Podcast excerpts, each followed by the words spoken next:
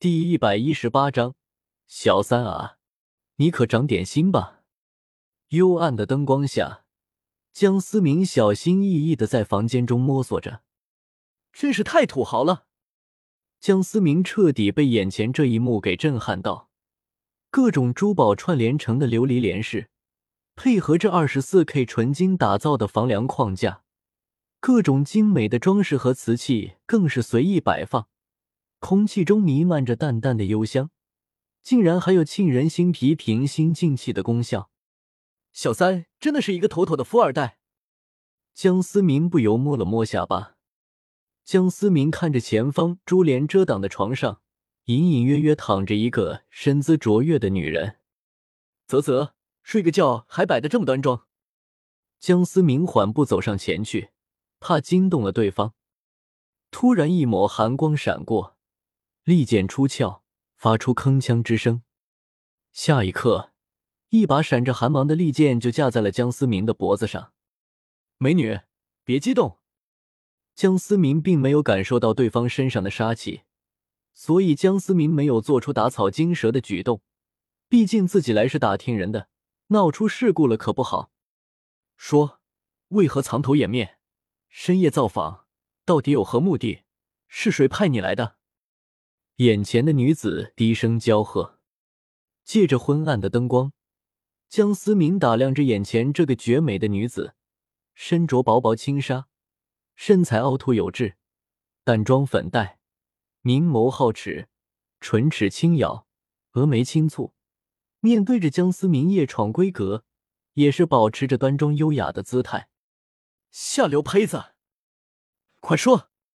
女子虽然看不到江思明被遮挡住的脸，依旧仿佛能感受到江思明的目光，不觉将剑更加逼近，呵斥说道：“误会，在下并无冒犯之意，只是寻有不得，想找个人问问。”江思明连忙摆了摆手：“来。”女子显然并不相信江思明的话，刚想要大声呼喊，江思明见势头不对。一把夺过长剑，反手搂过对方，捂住了女子的嘴巴。江思明心中也是有些苦笑，毕竟深夜潜入别人的闺房，还带着个斗笠，真的就不像是个好人。姑娘，在下真的并无冒犯之意。江思明再次解释说的。女子在江思明怀中不停挣扎，身着的薄纱只是起到了一些蔽体的作用。江思明感受着怀中的柔软，瞬间也有点心猿意马了。五女子脸色有些羞红的瞪着江思明，后脚跟猛地蹬在了江思明的脚上。嘶！江思明忍不住吸了口凉气。姑娘，你……江思明低沉的说道。咚咚，门外忽然传来了敲门声。江思明吓得一哆嗦。总感觉有些像是被捉奸了，夫人，打扰您休息了。我刚刚听到夫人房间里有动静，说着没事吧？门外侍女恭敬的呼喊着，一定是刚才的动静惊动了服侍眼前女子的仆人。江思明目光回到怀中的女子，有些求饶的低声说道：“姑娘，真不是你想的那样，我真的是来找人的，唐寅。”怀中的少女听到唐三的化名，挣扎的动作突然停了下来，目光中带了几分凝重。五女子眼神示意江思明放开自己。嘘，千万别乱来啊！我真的是好人呐。江思明言语中带着妥协。怀中女子点了点头。江思明慢慢的将手从女子的嘴上缓缓拿下。却依旧紧紧的搂着绝美女子，下贱胚子！绝美女子低声娇喝，瞪了一眼江思明。咚咚咚，夫人，在吗？夫人，侍女敲门声中有些急促，显然是已经起了疑心了。门外的侍女脸色有几分疑惑，正准备推门而入。月儿，我没事，刚才做了个噩梦。你退下吧。屋内传来了女子悦耳的声音：“是夫人。”悦耳，打扰了。门外侍女恭敬的说道。江思明听到门外渐行渐远的脚步声，也终于放下心来。怎么还感觉有些心虚呢？江思明喃喃的说道：“你还要抱到什么时候？”怀中女子跺了跺脚，有些羞愤的说道。江思明赶忙松开手。一把将女子推了出去，怀中女子没有意识到江思明突然的动作，脚下不由打滑，即将倾倒。江思明眼疾手快，赶忙单手怀抱住女子盈盈一握的细腰，再一次软玉入怀。你！怀中女子再次有些羞愤的低声喝道，看向江思明的目光有些闪躲。姑娘，我这不是怕你摔倒吗？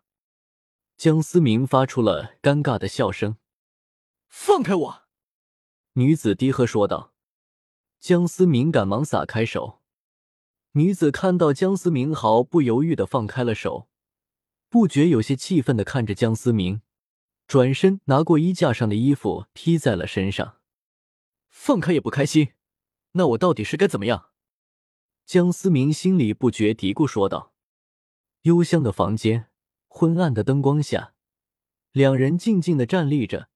女子死死的盯着江思明，显得有些沉默。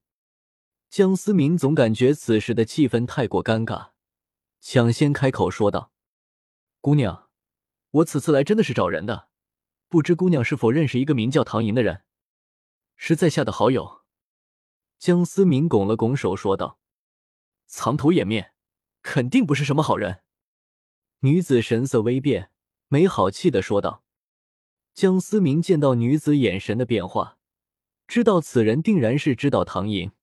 对方并没有喊人，显然是有所顾忌。也许眼前的女子知道唐寅真正的身份。江思明此刻有些苦恼，要怎么才能让对方相信自己？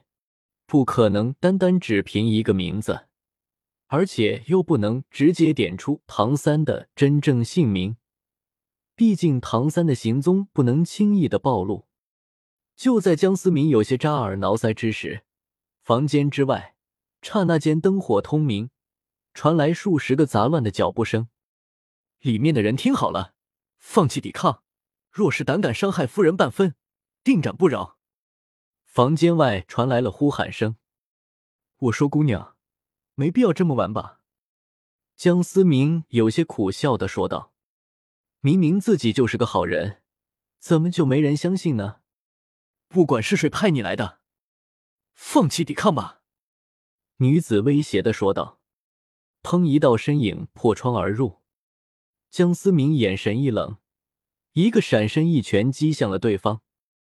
然而对方身体却化作一道残影，闪过了这一击。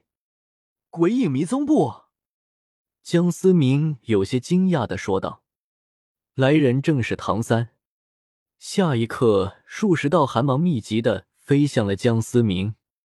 搞吗？打来打去打自己人。江思明有些无奈，混沌中瞬间释放。江思明再次一把将女子搂入怀中。嗯，江思明突然的动作。使得一旁的女子显得有些措手不及，寒芒尽数弹开，房间内瞬间充斥瓷器破碎声和铁器碰鸣声。此刻的唐三看到那熟悉的混沌中，也是认出了江思明。鬼影迷踪步闪过了反弹而来的暗器，一脸激动的看着江思明：“小三啊，你可长点心吧。”江思明看着表情有些激动的唐三，缓缓说道。